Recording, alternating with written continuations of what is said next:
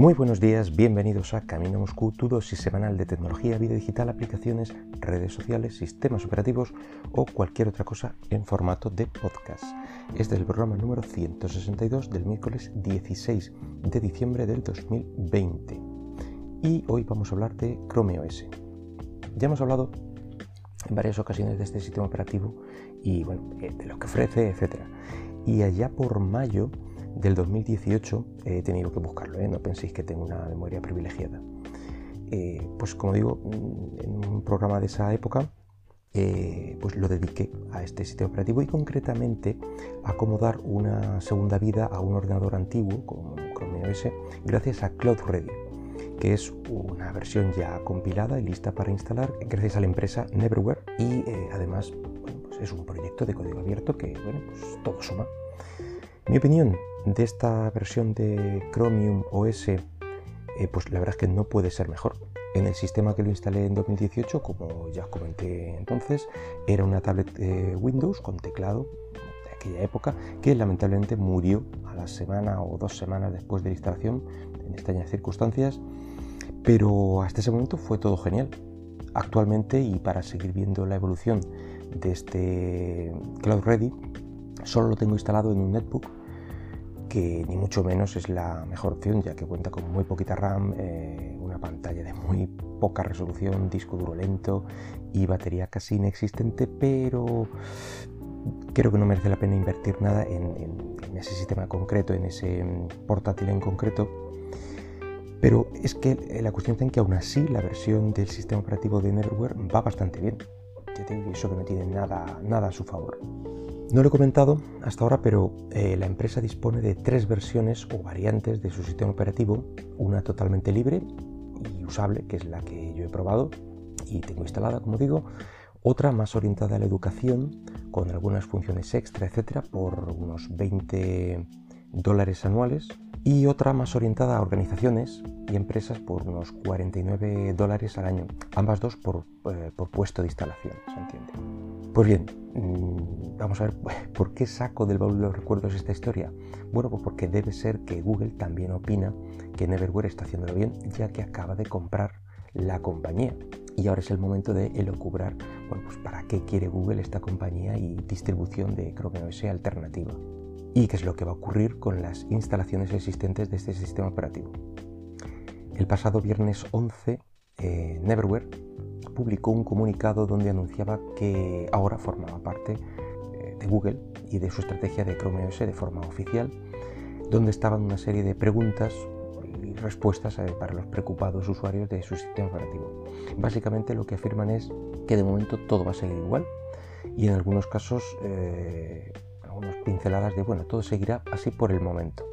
Todo parece indicar que, hay continuidad en todas las versiones que ya están publicando en las tres que os he comentado, incluso en la gratuita, aunque esta última, la gratuita, es una de las que tiene la coletilla esta de por el momento, entonces, lo cual no da demasiada tranquilidad, pero bueno, da algo de tiempo.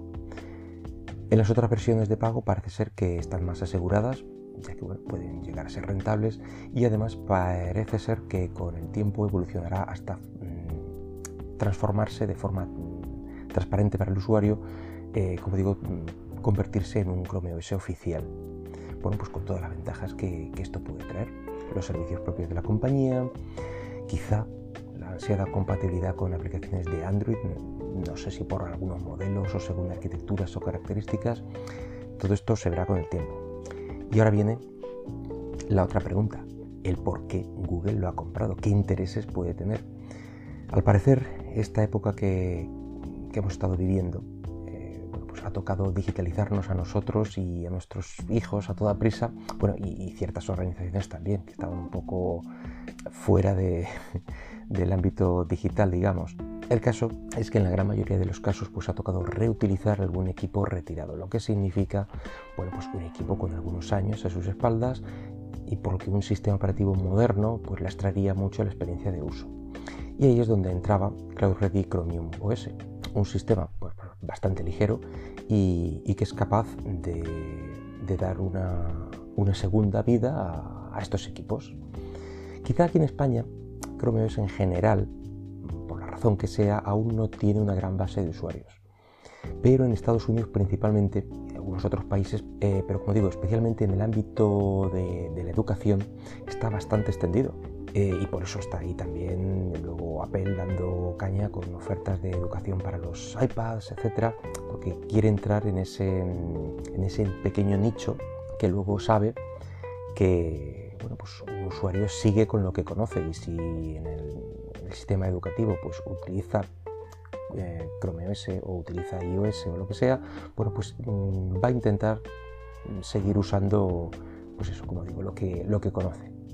En fin, debido a lo que hemos hablado, eh, el poder reaprovechar un viejo equipo e instalarle un Chrome OS prácticamente completo para poder realizar eh, las clases online, las videoconferencias de clases, de la entrega de trabajos, etcétera, o bien trabajar simple y llanamente, bueno, pues se convirtió eh, en algo más que habitual en estos meses. Este detalle pues no se le ha escapado a Google, que hasta ahora, y que yo sepa por lo menos, no disponía de ninguna forma de instalar su Chrome OS oficial en otros dispositivos y se conformaba tan solo con, con los dispositivos certificados en los que venía ya preinstalado puede que, no solo le interese como estrategia para, que particulares y empresas reaprovechen equipos más o menos obsoletos, sino que migren por completo escuelas o negocios a Chrome OS sin que tengan que comprar nuevos dispositivos.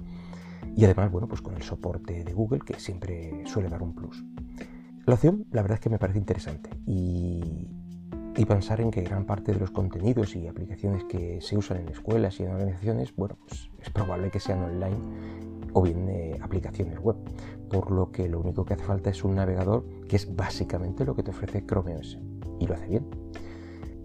En este punto, pues también podemos pensar mal e imaginar que Google, pues solo se hace con la compañía para eliminar competencia y así obligar a adquirir dispositivos Chromebooks oficiales y, aunque en principio esta versión conspiranoica choca con el comunicado de Neverware, bueno, pues yo no descarto nada.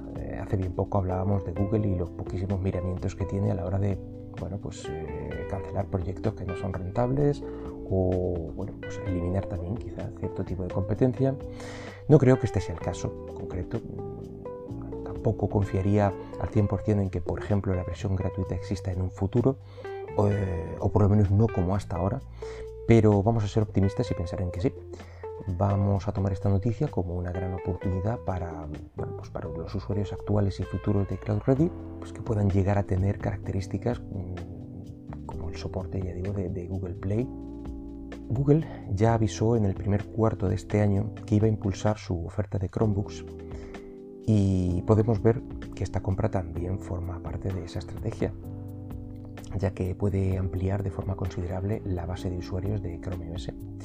Voy a terminar simplemente animándoos a que si tenéis un portátil con algunos añitos a, su espalda, mm, que notéis que se arrastra, que queréis actualizar el sistema operativo, limpiarlo, etc. Mm, bueno, y evidentemente lo tenéis planteado como un equipo para un consumo de web, quizá ofimática, bueno, pues os recomendaría que por lo menos le echarais un, un vistazo a Cloud Ready porque es probable que sea lo que andéis buscando a ver si me acuerdo y os dejo los links de descarga en la descripción del programa. Y bueno, nada más por hoy. Espero que el podcast haya sido de tu agrado y si lo deseas puedes dejarme algún comentario por Twitter en arroba camino Moscú. Hasta luego.